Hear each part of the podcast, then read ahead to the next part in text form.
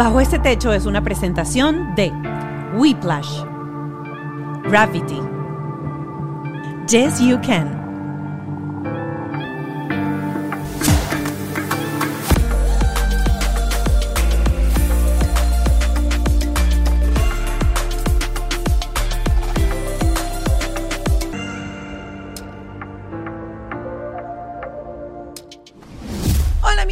Linda, bienvenidos a Bajo este techo. Debo decirles que tuve que tomar un break entre el episodio y la presentación. Sí, he llorado un moco tendido con mi invitada del día de hoy, pero creo que es uno de esos episodios súper aleccionadores. Uno de esos episodios en donde te llenas de, de esperanza, de fe. Y, hoy ella nos hizo un mapa de lo que ha recorrido en estos cinco años acompañando a su bebé Noah, tiene cinco años. Y estoy hablando de Paola Castellanos, la pueden conseguir en las redes como arroba paopati. Ella es eh, maquilladora. Eh, influencer, pues es una chica de redes porque ha eh, utilizado pues todo su viaje eh, para compartir contenido. Y hoy, eh, como mamá de un niño, tengo que leer otra vez aquí, déjenme traer el papelito, porque con eh, la condición RCDP nos va a explicar qué es esa condición, eh, cómo fue todo su proceso desde que recibió el diagnóstico y cómo han sido estos cinco años acompañando eh, a Noah, cuáles han sido esas herramientas que a ella les han funcionado, de qué se ha agarrado. Eh, hay datos súper interesantes. Luego tenemos Patreon con Marvia y hablamos con la terapeuta acerca de la conexión, es decir, cómo con un niño con una condición que de repente no habla, no mueve las extremidades, cómo lograr esa conexión, esa comunicación emocional con nuestros hijos. Como siempre, gracias a, eh, a mis aliados, la gente de Whiplash, eh, mi agencia digital, Gravity, mi estudio, Ken Medina, mi productor, y Ale Trémola, mi productor ejecutivo. Por supuesto, acuérdense de seguirnos en nuestras redes sociales, arroba bajo este podcast en Instagram y en TikTok. Y por supuesto, suscribirse a nuestro canal de YouTube, totalmente gratuito. Dale a la campanita para que los martes te aparezca la notificación. Y si quieres ser parte de nuestro Patreon y escuchar estas entrevistas eh, especiales con terapeutas, con psiquiatras, psicólogos o especialistas en la materia, pues tienes que hacerlo a través del Patreon. Son tan solo 5 dólares y vas a conseguir el enlace aquí abajo. Y ahora sí, listos para recibir a mi invitada del día de hoy.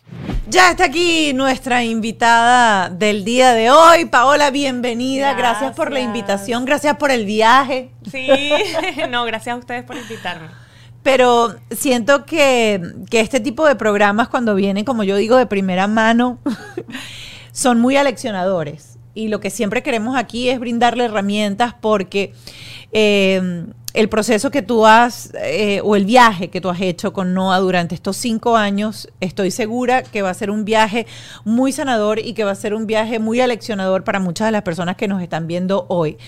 Eh, para arrancar, vamos, vamos a retroceder, porque siento que este viaje tiene que ir desde eh, el momento en que ustedes como padres se enteran de la condición de Noah.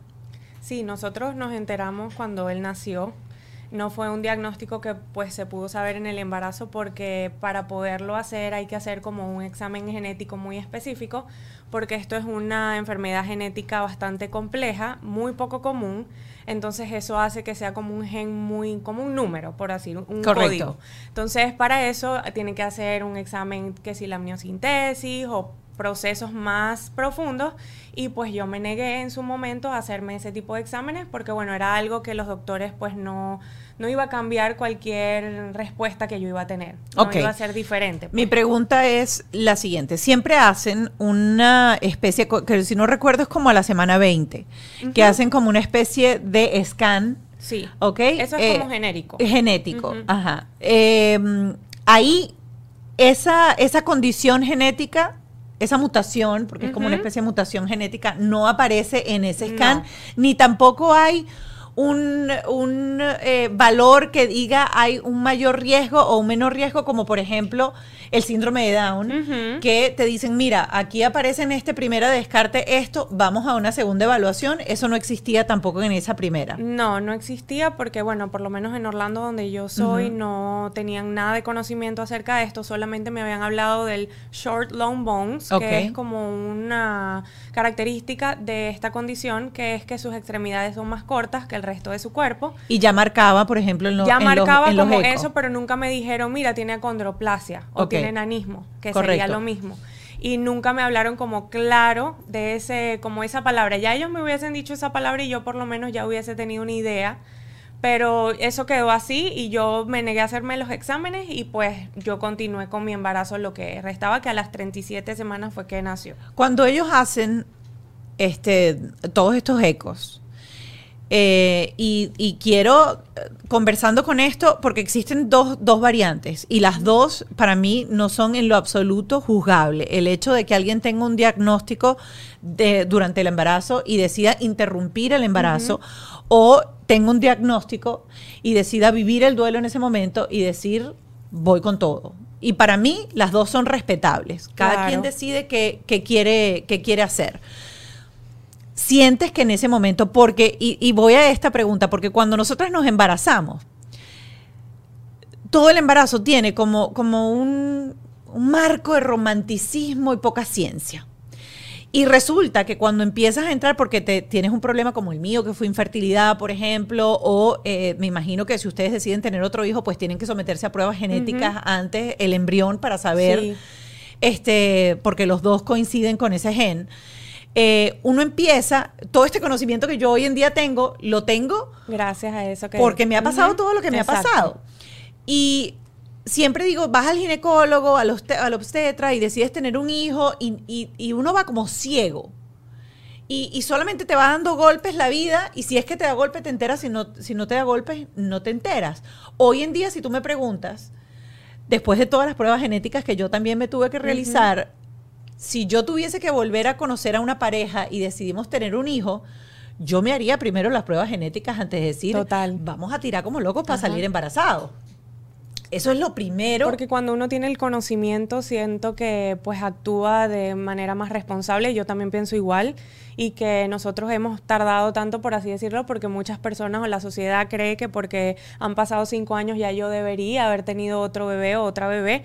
Y pienso que ya es algo más de pues nuestra responsabilidad de de que obviamente pues yo no quisiera volver a pasar por algo así y que me gustaría hacerlo de una manera ya con el conocimiento que ya tengo, de buscar una manera de poder quedar embarazada más eh, saludable, con más, más que todo para mí como salud mental que por todo lo demás, porque yo si me dicen que yo le, siempre lo he dicho y siempre le digo a mi esposo o a personas que me preguntan si tendría otro bebé y pasa lo mismo, lo tendría y 100% lo tendría.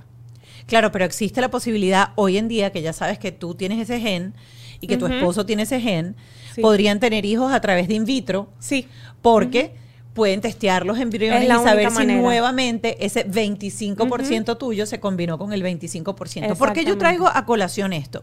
Porque yo creo que el día que mi hija o mi hijo decidan formar familia o no formar familia, yo les voy a explicar a mi hijo que existe eso y que ellos deberían ir hacerse una prueba genética para saber qué mutación tienen sus genes y el día que decidan tirar sin condón, pues que sepan que de repente esa otra persona debería tener también, eso debería ser como la prueba de sangre, que uno, ah, ah, tú qué eres, O negativo, tú qué eres, O positivo, ah, ¿qué mutación genética tienes tú? ¿Qué mutación genética tengo yo? Porque yo recuerdo que la primera vez que yo me enfrenté a, a, entender qué pasaba con eso fue con la película de Julia Roberts de, creo que se llama mm, Wonder, Wonder algo, algo, algo de milagro, en donde ella explica en, ese, en esa película que pasa eso, que tú tienes una mutación, tu pareja tiene una mutación y hay un 25% de probabilidades a que eso se una en la formación de ese, de ese baby. Entonces creo que eso es una de las enseñanzas cuando, cuando exponemos casos como estos, que es importante tener conciencia de eso y que vamos ciegos sin saber qué carga genética o, qué mutaciones genéticas tenemos cada uno. Correcto, y nosotros pues obviamente no teníamos ninguna idea y esto es un gen que viene como de generaciones y quiere decir como que si hace millones de años algún familiar de mi esposo con algún familiar mío, pues se unieron y poco a poco durante las generaciones eso se fue como mutando o evolucionando hasta llegar a ambos y nosotros casualmente nos unimos. rusa. Es que es una ruleta rusa, es así. Es súper random al azar, pues. Es así, es así. Entonces, volviendo ya al, proceso durante lo, el embarazo y todos estos, eh, volviendo a la información, pues, cuando empiezan esas mediciones y vas a tus ecos y en tus ecos empiezas a medir, ellos nunca te empiezan a decir, mira, estamos viendo esta medida rara, esta medida diferente. Lo único que me dijeron fue eso de las extremidades más pequeñas y que era un bebé pequeño. Ellos siempre hablaron de bebé pequeño. Y en mi mente de mamá siempre fue como que, bueno, mi bebé va a pesar menos, va a ser más chiquito, yo soy chiquita, mido poco, entonces era como normal para mí. En mi mente que yo decía, bueno, es una nube cerrada que no quería como indagar más o preguntar más, porque sabía que había algo más, pero me daba miedo. ese feeling? ¿Sí tenías ese feeling? Sí, sí, siempre. ¿Y crees que fue negligencia médica el hecho, o, o, no negligencia, que fue...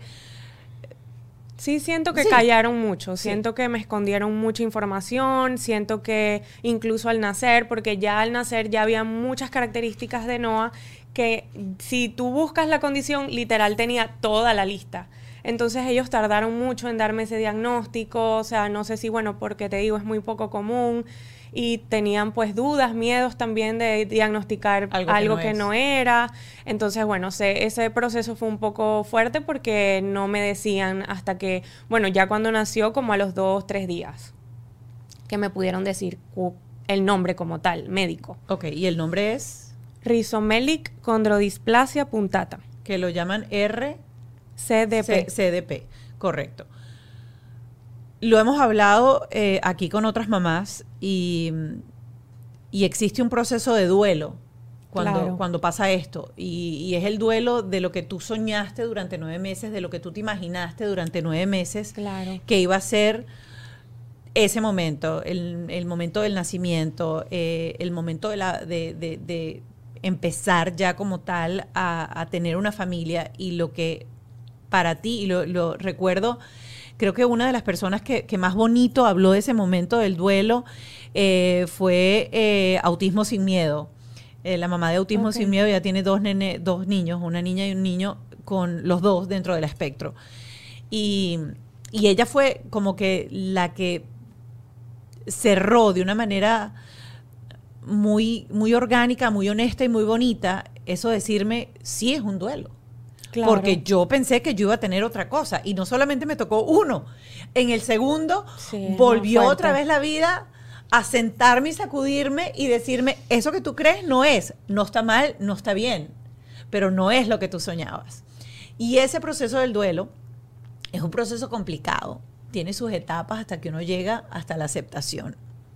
¿Cómo fue ese proceso para ti y para tu esposo? ¿Y qué puedes compartir de ese proceso que tú hoy recuerdes y digas, wow, si yo tuviera que pasar por esto otra vez, yo hubiese hecho esto antes?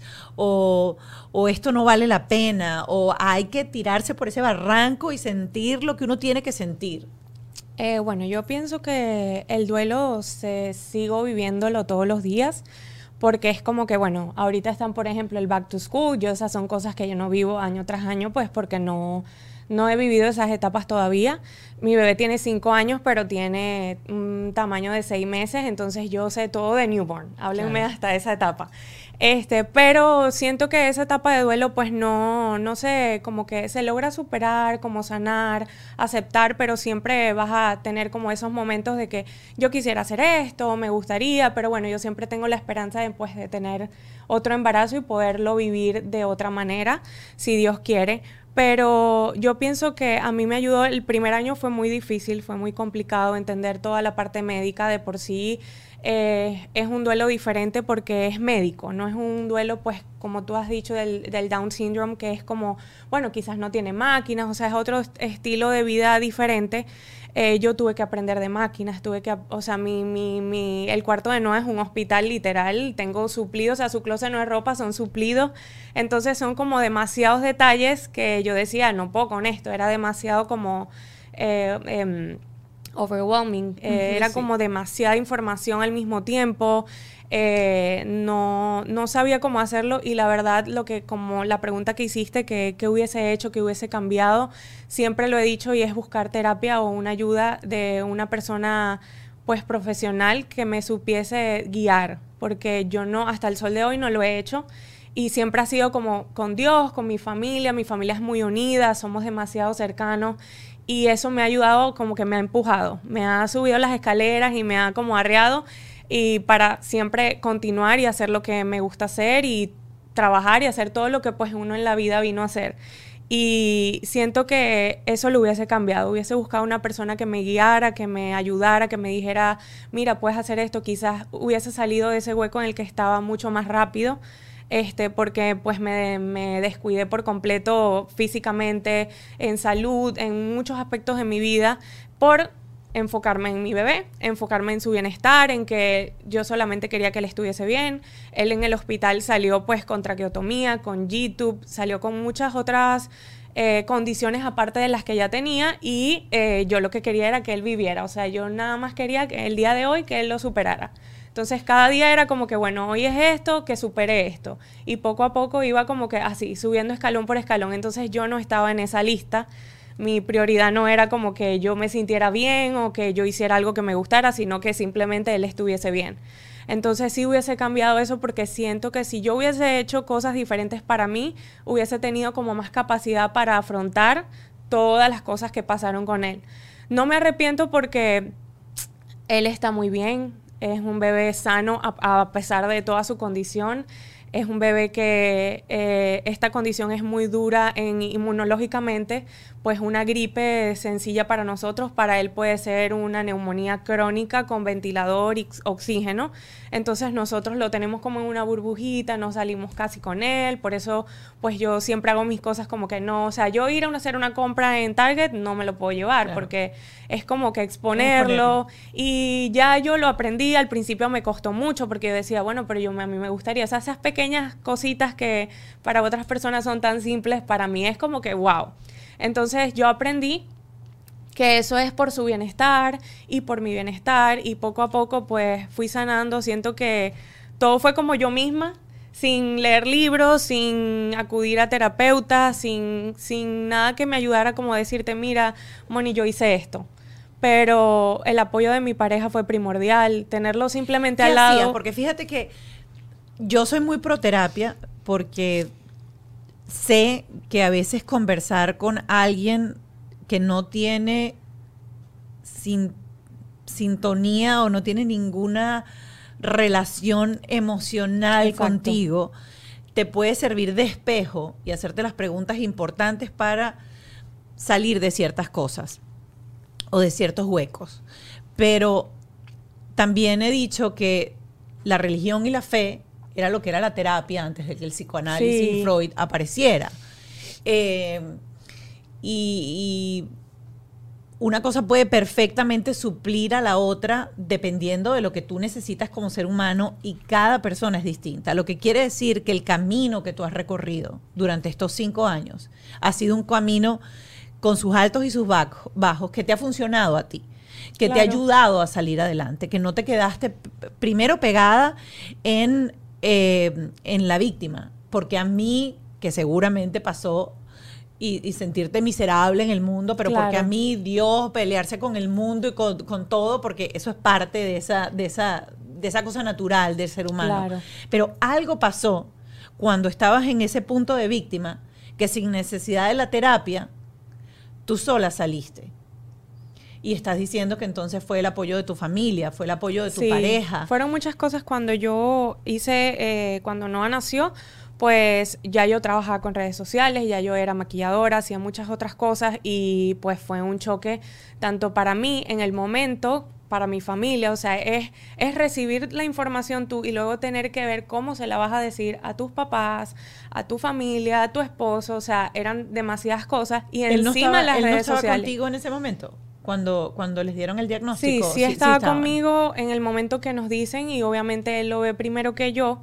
Él pudo ver al bebé, pero porque yo estaba pues con la cesárea y eso, pero, pero ya cuando la parte médica él tuvo que trabajar y yo me quedé tres meses en el hospital él iba y venía, pero siempre como que las decisiones las tomaba yo. Y obviamente cuando él no está, o sea, él no estaba y llegaban los doctores, mira, tenemos reunión, vamos a hacer porque eran demasiados médicos al mismo tiempo, cardiólogo, neumonólogo, neurólogo, todos al mismo tiempo para darme información a mí. O sea, era una mesa de 10 puestos conmigo en medio para yo absorber toda esa información, o sea, era muy fuerte. Pero ¿cómo drenaba? Porque yo nada más me quiero imaginar o sea, meses, o sea, el primer mes, días, sentada ahí con una cantidad de información que no dominas, con una eh, condición que no conoces. Yo creo que drenaba cuidándolo, o sea, yo no te puedo decir, eh, lloré, lloré demasiado. decía sí, sí, sí a todo. Mm, tenía un grupo de apoyo porque esa parte no las comimos. Cuando, cuando yo me entero, absorbemos la información, ya tenemos más conocimiento sobre todo, empiezo yo a tomar decisiones sin conocer mucho y mm, empiezo a hablar en redes sociales sobre esto porque yo decía, o sea, la gente sabe que el bebé nació y yo no he salido y se están preocupando y era más overwhelming para mí porque era demasiado preguntándome. Y yo no quería hablar sobre eso, no estaba preparada, no quería aceptar eso en ese momento. Y encontré un grupo en Facebook buscando en Google, tipo RCDP en Google, así de lo más loco. Obviamente fue horrible. Todo lo que oh encontré fue muy, muy, muy fuerte. Y cuando yo encontré eso, encontré el grupo. El grupo se llama RCDP Parents. Y yo pues escribí allí, tenían que aceptarme para yo poder ver la información y obviamente ellos no aceptan a nadie si no han visto el niño y yo no había publicado el niño. Entonces era como demasiada información, tuve que enviar como que la partida de Noah, la foto de Noah, todo para que me aceptaran y de allí pude conocer un mundo totalmente nuevo para mí, donde vi niños con 11 años de edad y fue, o sea, una esperanza maravillosa. ¿Por qué te habían dicho? Claro, o sea, en Google decía, tu hijo va a vivir tres semanas o un solo año. Entonces era como que ya va, o sea, esto no puede ser, vamos a ver cómo es esto porque es fuerte. Entonces yo, em, cuando veo el grupo fue muy esperanzador para mí porque empecé a ver niños sonriendo, bellísimos, con sus papás en la playa, con sus papás de viaje, con sus hermanitos, porque hay padres que pues tienen otros niños mayores que conviven con, sus niños con RCDP. Y yo, wow, o sea, ya va, o sea, no es tan malo como me lo dijeron. Aun cuando era horrible. Era un diagnóstico fuerte. ¿Tú sientes que ese, esa, esa manera en que los médicos hacen la presentación y es muy, es muy cruda? Muy cruda, muy, muy fría, muy sin, sin nada de apoyo, simplemente pues te dicen el nombre sin explicación, te... O sea, no hay... Yo lo googleé. O sea, ¿qué, ¿qué, más que eso que... O sea, nunca me dijeron es que ni ellos no lo juzgo porque es que es algo... Te estoy hablando de 100 niños en todo el mundo menos que existen con esta condición. Y es algo pues que yo no los juzgo que no, no sepan. Más bien con Noah era como que, bueno, ok, vamos a aprender y aún hasta el sol de hoy los doctores que él tiene fueron desde que él nació y han aprendido, hemos aprendido juntos sobre esta condición. Yo los he enseñado porque yo voy a la consulta y yo, bueno, no tiene esto, esta es la medicina.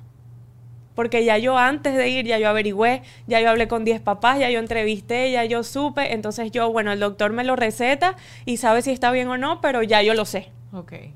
O sea, todo ha sido así porque gracias a ese grupo de apoyo y siempre lo he recomendado con quien hablo por públicamente o privado, siempre digo busque un grupo de apoyo por lo que sea que estés pasando, que eso te va a ayudar a abrir tu, tu mente y sentirte acompañada y decir, bueno, ok, no lo estoy haciendo tan mal, esto está mejor, es demasiado importante porque ellas me dijeron, no, no tiene el no necesita el YouTube porque si no está comiendo es porque está aspirando. Y yo decía, pero ¿cómo va a aspirar? O sea, él está tragando bien, o sea, no, no se está ahogando. Vomitaba, pero no era como que para el hospital eso es normal. El niño no quiere comer, hasta que no coma no se va.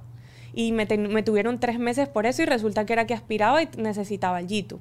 Y hasta que no tuve el YouTube no me fui.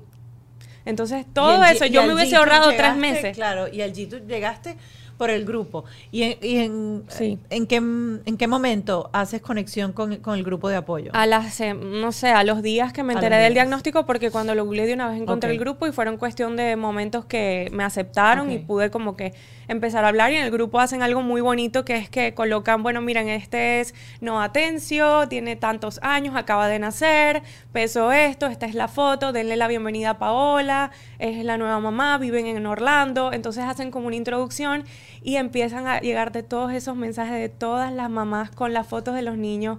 Hola, mira, yo soy de Australia, mi bebé tiene tanto, él tiene RCP tipo 1, este tiene tipo 2. O sea, encontré mamás que tienen tres niños con esta condición. Wow. Y para mí fue, o sea, o sea, fue otro mundo, otra cosa que yo decía, bueno, no estoy sola, si ellos pueden, yo también y así hemos sido hasta hoy y yo he ido a conferencias donde ellos han estado con esta fundación.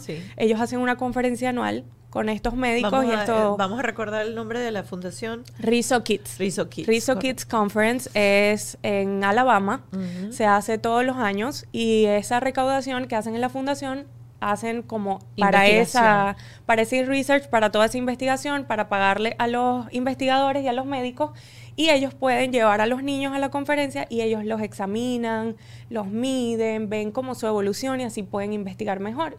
Y ya para cuando nacen otros, que en mi caso, que fue hace cinco años, me ayudó esa conferencia. Yo, yo asistí a la primera, o sea, el primer año de no asistí, conocí 25 niños y pude, fui solita, no pude ir mi esposo y no pude ir el bebé porque obviamente no podía viajar, pero quise darme esa oportunidad de conocer otras mamás de poder hablar con ellas, saber más sobre el tema, de ver cómo tenían a los niños, hasta la almohadita que usan para ponerlos de lado, o sea, cualquier detalle contaba para yo darle mejor calidad de vida a Noah. Te has vuelto eh, una, experta, te has vuelto eh, la enfermera de tu hijo, te has vuelto el médico de tu hijo porque terminas haciendo diagnósticos incluso tú. ¿Qué ha sido lo más retador, Paola, de todo, de todo este proceso de información, de todo este proceso de aprender de toda la parte, como tú dijiste, o sea, era toda la parte médica a la que te tenías que, eh, afrontar, o sea, es saber cómo reaccionar si pasa algo con, con la traqueotomía, con el G-tube, con todo esto, todo de una. Sí, yo creo que lo más retador, bueno, todo es bastante difícil. Ahora, sentada acá después de cinco años, te puedo decir que ya, pues gracias a Dios, hemos sabido controlar todo. El YouTube, la tráquea, lo, se lo cambiamos nosotros mismos en la casa. Antes teníamos que ir a la oficina para poderlo hacer porque yo no nos atrevíamos. Pero lo aprendimos, es algo que tú como papá haces lo que sea por tus hijos y aprendes lo que tienes que aprender. Y yo siento que hay ha sido toda la parte médica ha sido muy complicada de entender, pero sí se puede, se puede aprender y, afrontar todas esas cosas cuando tú tienes como esas ganas de, yo tengo demasiadas ganas de que mi hijo salga adelante cada día y, y, por eso yo aprendo lo que sea. Me dicen, tienes que hacer esto, pues lo hago con, con miedo, con, con tristeza, con agonía. No me gusta para nada cambiarle su tráquea, verle su huequito y, y ver lo que le molesta. O sea, imagínate si un, niño se cae y se raspa la rodilla y te molesta, imagínate hacer algo así. O sea, es como que es muy fuerte, pero he aprendido a valorar muchas cosas y siento que estoy preparada como para todo. O sea, ya ahorita es como que lo que venga yo este, lo voy a hacer por él. Hay como varias cositas que, quería tocar. La relación de pareja, dicen que ha sido eh, un apoyo eh, el uno para, para el otro. Eh, de paso, eh, en muchas otras eh, situaciones, a veces cuando pasa algo que no, y, lo he visto, por ejemplo, con padres con hijos con síndrome de Down. recuerdo en mi época, de hecho, un, y, recuerdo en las conversaciones de mis papás en, en ese momento, que decían, no, que es que el marido siente como que la culpa fue de ella y se generan o se generaban conflictos. Claro que en esa época también, estamos hablando de casi 50 años atrás, este, tenías un hijo con síndrome de Down y lo tenías que dejar encerrado en tu casa y no salías. Tenías un hijo con autismo y tampoco. Hoy en día eh, trabajan, hoy en día hay mucha más inclusión en, todo, en todo sentido. Eh, pero muchas veces las parejas, cuando son sometidas a este tipo de cosas, por una u otra razón, a veces el estrés de la misma carga hace que la pareja se fracture. ¿Qué has sentido tú que ha sido clave? La imagen de tu negocio es demasiado importante para dejarla en manos de cualquiera, porque a veces la gente piensa que un negocio es solo el logo y no, no es todo, es estilo, colores, tono de comunicación, todo, todo comunica la calidad del producto o servicio que ofreces. Así que yo te invito a que busques al mejor equipo, Whiplash, porque no solo crean marcas increíbles, sino que además te asesoran en el proceso. ¿Qué es lo que tú de verdad necesitas? ¿En qué debes invertir tu tiempo? ¿En qué debes invertir recursos para crecer? Acércate a los que saben en whiplash.com, le das al botón rosa y agendas una llamada con ellos. Así de fácil. Renta un espacio audiovisual. Yo grabo en Gravity y ellos son un one-stop studio. ¿Y tú qué? Bueno, eso es un lugar en donde tienes todo. No te tienes que preocupar por nada. Ellos tienen los backdrops, la iluminación, las salas de espera, maquillaje, todo lo que tú necesitas para crear tu contenido, tus videos, tus podcasts, tus fotos, lo que quieras. Visita ya su página web, gravity.com, o síguelos en sus redes sociales, arroba gravity, para conocer más sobre sus servicios y membresías. Mi combinación perfecta de Yes You Can es mi Fat Burner para reducir calorías, para quemar grasa, para desarrollar músculo magro. Además tiene limón, vinagre de manzana, cromio de picolinato y luego para mantar los antojitos les recomiendo estas barras con sabor a churro. Tienen 10 gramos de proteína y son barras con sabor a churro. Puedes disfrutar del placer culposo de un churro sin las calorías. ¿Cómo? Con Yes You Can.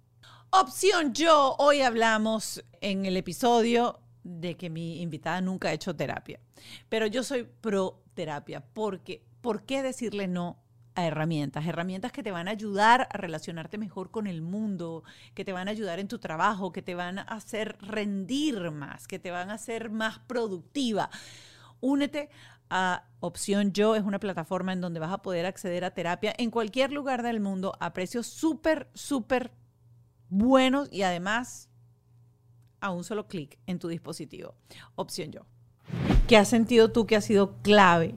Porque han tenido que tener sus altos y bajos. No todo el tiempo es. Totalmente. No todo el tiempo, sí, yo soy tu apoyo, sí, yo ven acá, este es mi hombro. No, claro. Eh, hay, hay momentos complicados, vamos a estar claros, en estos cinco años. ¿Qué crees tú que ha sido de parte tuya o de parte de él? Eso que los ha llevado otra vez a, a conseguir eso que llaman los gringos el messy middle, es decir, esa mitad en donde podemos volver a reencontrarnos, tomar un aire y seguir adelante? Bueno, yo pienso que el tiempo en pareja es súper importante. Al principio, pues obviamente yo, como te dije, me descuidé y descuidé todo mi entorno, descuidé mi, a mí misma y a mi pareja y a mi familia, a todo, porque solo me enfocaba en el bebé. Cuando cuando encontré como ese punto de que ya, o sea, el límite que había aumentado mucho de peso, yo rebajé 70 libras y eso pues fue un cambio grande en mi vida. Em, yo dije, ya tengo que hacer algo por mí porque ya no estaba, o sea, eh, enérgicamente no era la misma, o sea, estar tú mal contigo, con tu físico, con tu autoestima, con tu energía, con todo, te hace que tú pues no des el 100 en cualquier aspecto, no solamente como mamá y yo estaba súper grave y, me estaba dando cuenta que pues iba a las consultas médicas y necesitaba el bolso del ventilador, el bolso de la succión, el coche especial que, que, es como un wheelchair, eh, tantas cosas. Y yo bajaba las escaleras y yo, Dios mío, o sea, me cansaba, era como que era un agotamiento fuertísimo y yo decía, no, o sea, él me necesita, o sea, no puedo seguir así, no tenía ni 30 años, o sea, tengo que hacer algo por mí y empecé como a buscar esa, esa opción y ese camino para mí. Eh, y mi esposo siempre, siempre me apoyó desde el día cero. O sea, él jamás incluso cuando nos enteramos en el embarazo y eso, él nunca fue como que, pero vamos a buscar, pero ¿qué será eso? ¿Pero por qué nos dijeron eso? O sea, él siempre fue como como con el flow conmigo, sin estresarme, sin nada. Cuando ya nos dan la condición, que ya nos enteramos de todo, él tuvo que trabajar, tuvo que dar como la cara por todo y fue muy duro porque yo dormía sola en el hospital, porque yo tomaba las decisiones, o sea, fue muy depresivo para mí en ese momento, eh, hasta que volvimos a la casa y me dicen que si quiero tener como un home care en casa, si quiero tener una ayuda de enfermería en casa, porque por las maquinarias del bebé lo pudiese pues aplicar para eso. Y yo me negué, yo me negué en su momento porque yo decía, bueno, no, no quiero tener gente extraña en mi casa, o sea, ya va, yo puedo, porque si puedo en el hospital, en el hospital te hacen un examen para tú ver si tú puedes darle el YouTube, moverle esto, quitarle, ponerle, porque tú eres su papá y tienes que saber todos los cuidados. No te dejan ir hasta que tú hagas todo eso por 24 horas. No sé ahora si eso cambió, eso fue hace 5 años, pero hasta que no hicimos eso y decía, no, yo me siento preparada, yo no quiero a nadie en mi casa, o sea, yo soy su mamá. Y siempre mi mente como que yo soy su mamá, yo soy la que tengo que hacer todo, yo soy la que tiene que dar la cara pues por esta situación. Y cuando llegamos a la, a la casa, a los dos días el bebé empieza a vomitar, vomitar y vomitar y empieza a estar mal otra vez y yo me sentía peor porque yo decía, Dios mío, ya estábamos en la casa después de dos meses y ahora hay que devolvernos. Tuve que llamar otra vez a la emergencia y decir, mira, mi bebé está haciendo esto, no está comiendo, o sea, no devuélvanse. No habían ni siquiera hecho el checkout bien cuando ya lo volvieron a reinternar. Y en ese momento, o sea, después de esos dos meses fue que nos enteramos lo de la deglución y la aspiración y le hicieron la cirugía del G-tube. Cuando le hacen la cirugía del G-tube, él tuvieron que, no lo pudieron entubar, su anatomía es muy corta, es muy pequeña, y tuvieron que hacerle una traqueotomía para que pudiesen pasarle toda la anestesia, la respiración y poderlo operar. O sea, su traqueotomía no fue porque lo necesitara, fue porque tuvieron que hacer este proceso para poderle hacer el otro. Y el doctor salió de quirófano y mira, este, no le pudimos hacer el G-tube porque tiene que hacer una tráquea. Y yo, Dios mío, no puede ser. O sea, no era el G-tube, ahora es la tráquea, o sea, las dos cosas. Yo nada más decía, o sea, lo que, lo que se le vaya a hacer bien. O sea, lo que él le vaya a hacer bien, háganlo. Y salimos de hospital con tráquea y con G-tube. Y aún así, este, tuvimos que los dos aprender todo, toda la maquinaria, todo él siempre estuvo súper dispuesto a, esa parte de de entrar a ese mundo porque es, bastante, te, te, da miedo, te da temor toda esa información y, no saberlo hacer bien, porque es como que la, hija, la vida de tu hijo está en tus manos, literalmente. Entonces siento que él siempre lo tomó bien y, y, lo ayudó mucho, pues, nos ayudó mucho, pues, el estar juntos. Y cuando llegamos a la casa nos dicen lo de las enfermeras y decidimos hacerlo, porque ya eran dos cosas, no era solo una y nos dio demasiado terror y dijimos, bueno, tener a una ayuda médica va pues a, mejorar un poco, darnos un poco más de tranquilidad. Y poco a poco pues pasó el tiempo, fue bastante difícil pues encontrar un grupo de enfermeras que nos gustara, que nos sintiéramos cómodos, que sintiéramos pues confianza. Yo no salía de mi casa porque como me iba de mi casa sin conocer a la persona, dejar el bebé conectado al ventilador, o sea, es muy fuerte. Y estuve encerrada por mucho tiempo hasta que encontré un grupo, siento que eh, hablo de las enfermeras y cuento toda esta historia para que entiendan un poquito cómo empezó, pero este grupo de enfermeras que tengo pues tienen cuatro años conmigo, eh, son como pues mis tías, parte de nuestra familia, están en navidades, en todo, en los viajes, en todo con nosotros y, y ellas, yo siempre digo que por ellas es que yo estoy acá y, eso me dio, me dio como la fuerza a mí y el espacio para dedicárselo a mi esposo también. Porque yo decía, ellas mismas me lo decían, porque estaba la enfermera, pero yo ahí. Entonces ellas me decían, pero es que yo estoy aquí para eso, o sea, eh, yo le quería, o sea, no, a veces no me dan ni hasta el sol de hoy les digo, yo le cambio el pañal del pipí al bebé, porque entonces yo también tengo que ser mamá. Claro. Son muchas cosas, yo sé que ellas están ahí para, para ese su trabajo, pero eh, hemos tenido como que esas conversaciones y hasta que ellas me dijeron, mira, yo estoy aquí para eso y tú tienes que tú necesitas dedicarte el tiempo para ti y para tu esposo también. Pero él te tocó, él te, él, o sea, hubo esa conversación y yo siempre, siempre me gusta hablarlo porque en condiciones normales, el hombre muchas veces se queja de que cuando llega el niño a la casa, la madre, sobre todo al principio, y es una cuestión de instinto, te conviertes en madre. Y estás ahí y es como, O sea, es una cosa que uno no puede describir. Hay gente más, hay gente menos. No quiero generalizar, pero a veces el hombre como que cede, porque la mamá es al final, bueno, sí, es que uno dice, es que yo le cambio el pañal mejor, es que yo hago esto mejor, es que yo, es que yo, es que yo.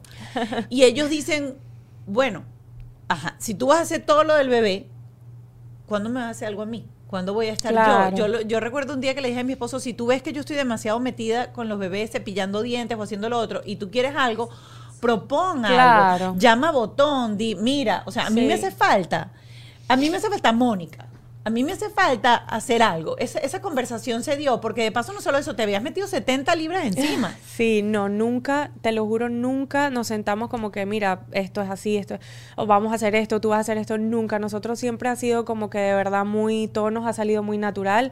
Ambos hemos sido unos papás al 100 para Noah.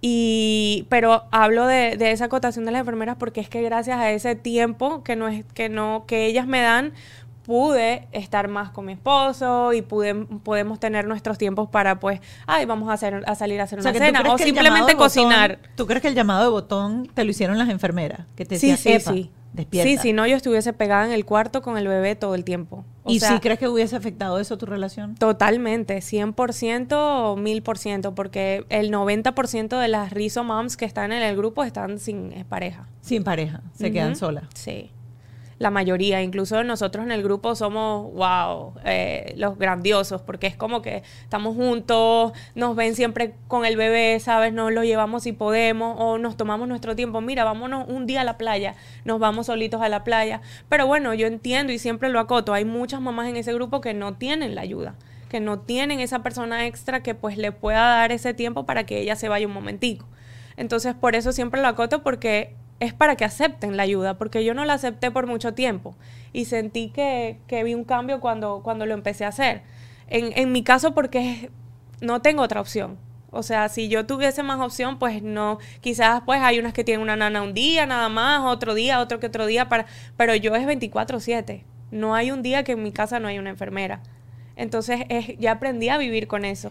Ahora que estás hablando de eso, cuando hablaba con, la gente de autismo, por ejemplo, con Autismo Sin Miedo, ella nos comentó de algunas maneras porque estás enfrentándote a eso y dices, bueno, de repente yo no tengo los recursos, este, yo no tengo cómo. Existen maneras en que la gente que nos esté viendo, por ejemplo, diga, mira, pero es que el Estado ofrece tal cosa, y lo, lo hemos hablado hasta con el síndrome de hiperactividad y, y desatención. A veces la gente no busca la ayuda y los recursos porque no saben que existen. Porque no saben, sí. Claro, yo no, tampoco lo sabía, en el hospital fue que me lo recomiendan y gracias a también muchas seguidoras porque luego que yo empiezo a compartir cuando estoy en la en el, en el cuidado en el cuidado neonatal intensivo, empiezo a compartir de Noah, un poco más de mi maternidad ahí dentro del hospital. Estuve tanto tiempo que pues me desahogué en algún momento y ellas mismas me decían, "Pau, tú sabes que tú tienes esto." Pau, tú sabes, enfermeras que en el hospital estaban me seguían y yo ni sabía y se me acercaban, mira, tú puedes pedir esto, no te, no te dé pena, está esta información. Entonces yo empecé a compartir por ahí y una seguidora me escribió, Pau, mira, tú sabes que yo tengo un bebé así y ellos al salir de allí me dieron esta opción porque el gobierno, con la maquinaria que tiene mi bebé y todo lo que necesita, acepta si tú aplicas para tener el home care yo no lo sabía, en el hospital no me lo habían dicho porque no habíamos hecho el checkout. Cuando hago el checkout me lo dicen y yo aún así estaba negada, pero cuando volvemos, que te digo que nos fuimos y lo volvimos, ahí fue que lo acepté. Y esto sí es una aplicación, obviamente tiene que ser como unos requisitos médicos bastante complicados. Eh, por ejemplo, hay bebés que si tienen solamente YouTube, pero el YouTube es, puede ser Bodus Fit, que eso quiere decir que es dos veces al día nada más, como un bebé o tres veces al día. Mi bebé es 24/7, mi bebé solo descansa dos horas, él siempre tiene el YouTube. Entonces, eso ya requiere de más horas de cuidado. Si es un bebé que solamente come dos horas al día, no van a darle una enfermera y si no tiene ningún tipo de maquinaria, si la maquinaria no es complicada, hay tipos, o sea, yo todo esto lo fui aprendiendo porque ni idea y con esas máquinas que Noah tiene, que él tiene un ventilador en casa que aquí ni con el COVID había ventilador y Noah lo tenía en mi casa. Y eso con eso ya él aplica para tener ese cuidado. Sí, yo quiero eh, hablarles de algo que yo conocí el año pasado y ponérselos a disposición. Eh, hay unos daycare que se llaman PIPEC eh, que son daycare médicos pediátricos. Y por ejemplo, si tú tienes un niño con alguna condición, incluso G2, por ejemplo, eh, que no necesiten la enfermera 24/7 en su casa, sino que se puedan desplazar, estos lugares los cubre el seguro. Tienen servicio de transporte, búsquenlo, se llaman PIPEC, así. Eh, y tienen médicos dentro. Eh, incluso funciona si tienes un niño, por ejemplo, que se fracturó y necesita rehabilitación y la rehabilitación la necesita después del colegio, ellos te lo van a buscar después del colegio y lo tienen hasta las 6 de la tarde. Están desde las 7 hasta las 7 y esto es una ayuda súper importante porque aplica cualquier persona, ellos, cualquier persona puede aplicar si cumple obviamente, con los requisitos. la discapacidad y, eh, normalmente esos lugares te ayudan a llenar todos los formularios, pero es un auxilio para aquellas personas que, por ejemplo, tienen que salir a trabajar, no tienen con qué pagar una enfermera en casa, particular. pero pueden tener a sus hijos en este tipo de daycare como les digo, que va desde las 7 de la mañana hasta las 7 de la noche, la gran mayoría con médicos dentro, los niños con diabetes, por ejemplo, que le tienen que controlar la cantidad de movimiento y la cantidad de calorías, pues eso lo hace. Sí, incluso transportes. Yo, por ejemplo, nosotros le hacemos el transporte a Noah normal, él puede estar en un car seat normal como un bebé, pero hay niños que tienen su silla especial para esa discapacidad que tengan y hay transportes que te buscan en tu casa, te llevan a la cita médica y te regresan. Yo no lo sabía, yo me enteré apenas hace poco que eso existía, porque yo toda pues su vida lo he llevado yo. Claro. Eh, pero eso también está muy bien para personas pues que no tienen, porque hay niños que necesitan rampa por su silla o cosas así y es súper bueno de, de, saber esa información, que hay institutos, hay compañías que lo hacen, por ejemplo las terapias, no recibe speech, eh, física y eso con el COVID se lo hacían en la casa, pero ahora pues él tiene la oportunidad de asistir a un lugar de estas compañías que hacen todas esas terapias para que se las hagan directamente con transporte y todo incluido. Es información. Se llama Children's First en Orlando, pero no sé si acá lo haya también lo puedan buscar. Lo vamos a buscar y se los vamos a colocar en la descripción de la casilla del video para que tengan toda, toda esta información. Pau, para cerrar, a veces da como, uno, uno no sabe cómo hacer esta pregunta, pero tú hablas mucho de vivir un día a la vez. Ya voy a preparar mi peñito. wow. Vamos a estar claro, uno nace y uno sabe que la muerte es lo único seguro que uno tiene. Pero tener un baby con una condición así te hace pensar todas las noches cuando te acuestas, me imagino, dar gracias por el día. Pero ¿Cómo controlas esa ansiedad? Es que yo nada más me, pongo, o sea, intento ponerme en tus zapatos y la sensación de ansiedad, porque tú lo que deseas es que ese niño esté, ay Dios mío, perdón. Tranquila, ay, dame la mano. que esté lo mejor posible, que sufra lo menos posible. Eh, y, y hacerle, obviamente, los días que va a estar contigo, los mejores días de su vida. Pero puede un papá prepararse todos los días para pensar, este es el último día. Bueno. Eh, Sorry, yo sé que la pregunta es súper dura. No, no. Pero estoy acostumbrada y es algo pues que lo hablo mucho este, conmigo misma, creo. Porque pues no es algo que se habla con mucho con la gente, ¿no? Pero yo pienso que mm, no es algo que piense antes de dormir porque trato de no llenarme de eso. Creo que yo me ocupo tanto o trato de mantenerme tan ocupada en mi día. yo creo que ya no puedo hacer más ejercicio. hago tanto ejercicio y hago tantas cosas para mantener mi mente ocupada y no pensar en eso, que yo siento que me pasa mucho es cuando él está mal.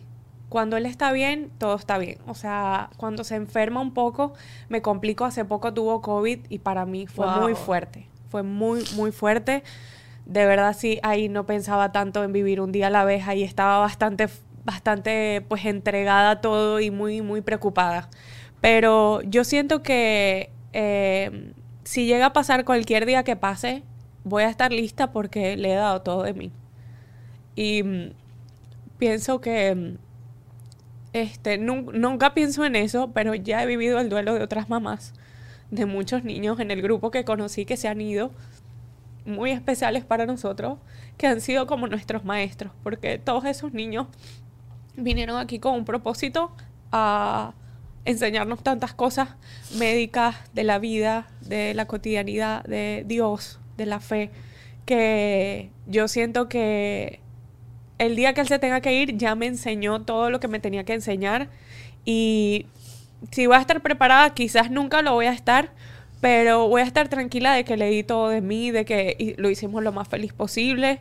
Y siento que siempre pienso como él pensaría, aunque no me hable, aunque no pueda decirme muchas cosas, siempre pienso como él pensaría. Yo siento que él estaría muy orgulloso de todo lo que hemos hecho por él y eso me da tranquilidad en mi día a día. Eh, nadie sabe igual por todo lo que uno pasa detrás de cámaras y detrás de todo lo que vivimos nosotros como expuestos a, a las redes sociales y todo eso, porque siempre he sido muy juzgada, pero este, yo siento que voy a estar totalmente tranquila de que le di el 100% y trato de, como digo, el vivo, un día a la vez, es como que disfrutármelo en el momento y yo salir adelante en el momento sin pensar tanto en eso, porque eso es lo que nos agobia y no nos deja seguir, vivir el momento. La mente y el pensar. La mente y el pensar, o sea, eso de que te acuestas en la noche pensando, yo no pienso en eso. Yo pienso en la vida en vez de la muerte. Y si llega, pues llega en el momento y, y, pues pasó, pero me voy con una satisfacción grande y, con esa tranquilidad como mamá. Te quiero Gracias. Me encantó. Ay, no, no se ha terminado. No, no vamos a terminar. No, llorar más. No, no vamos a ir con esta llorona. Ahora quiero, para cerrar ya, en estos últimos minuticos, y lo acabas de, de comentar, ha sido juzgada y yo me he metido en tus posts y he leído y yo digo, oh my God, qué mundo con tan poca empatía. Sí.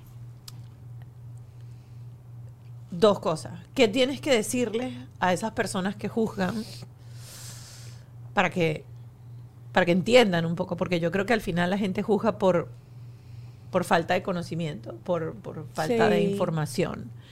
Em, ¿Y qué tienes para decirle a todas esas mamás que todavía no han llegado al punto en donde tú llegaste, que, donde decidiste amarte nuevamente, quitarte las libras de encima, dedicarte a hacer ejercicio, dedicarte a salir a la playa, a pareja, a, a vivir?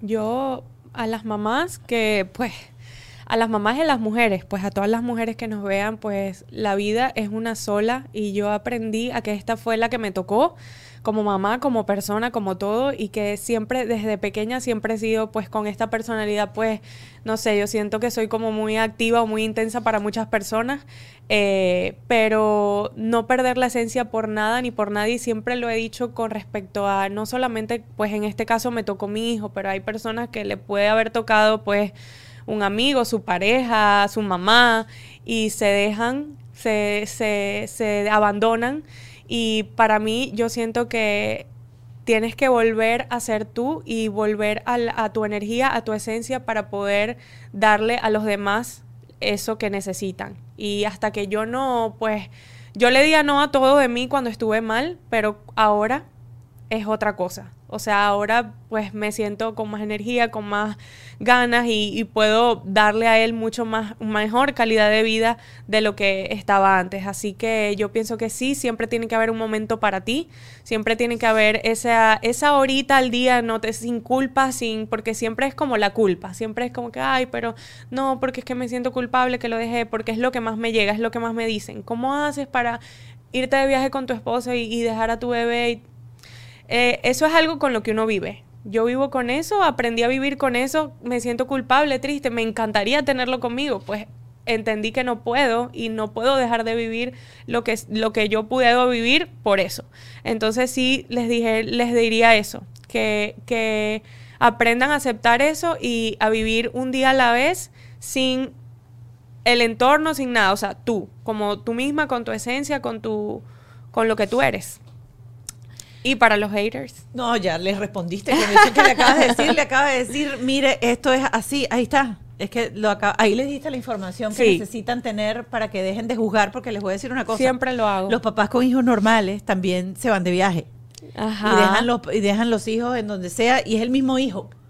Sabes que, siempre lo digo, siempre que digo. un medicamento, que esté conectado, que no esté Es tu hijo, lo dejaste, punto. Sí, siempre lo digo porque siempre me, me critican esas cosas y yo digo, ¿y si mi hijo no fuese así? También lo criticarían. Es como que no, no tiene sentido tú no estás dando a tu hijo sin atención. Tú estás dejando a tu hijo con la atención que, mere- que, Ujú. que necesita. Y me costó mucho aceptar eso. Entonces ahora lo, lo valoro, lo aprecio y lo acepto y lo, lo, lo como que lo mantengo, pues. Y porque se los aplaudo a los dos. Se Gracias. los aplaudo a los dos. Wow, eh, vamos a Patreon porque vamos, como siempre, tenemos estos 10 minuticos eh, con Marvia Pérez Tosca, arroba Miss Marvia, terapista de comportamiento, especialista en desarrollo infantil. Con ella vamos a estar conversando dentro de un ratito. Pero yo quiero agradecerte enormemente que hayas estado aquí conmigo. Gracias Que hayas abierto tu corazón, tu experiencia, tu viaje. Y bueno, espero Ay, no. yo llorando más. Ay, Dios mío, yo estoy muy sensible. Y espero que todo lo que conversemos hoy acá pues les haya servido de ayuda. Si conocen a alguien que esté transitando eh, por algo parecido, pues compártanle el link de este episodio. eh, porque estoy segura que el ejemplo de, de Pau les va a servir, les va a funcionar para, para llenarse de, de- de- de amor propio, para llenarse de energía, para llenar ese espíritu para seguir adelante. Gracias. Qué bonito, gracias. Me encantó. Se les quiere, mi gente. Hasta el próximo Bajo este Techo. Bye. Bajo este Techo fue una presentación de Whiplash, Gravity, Yes You Can.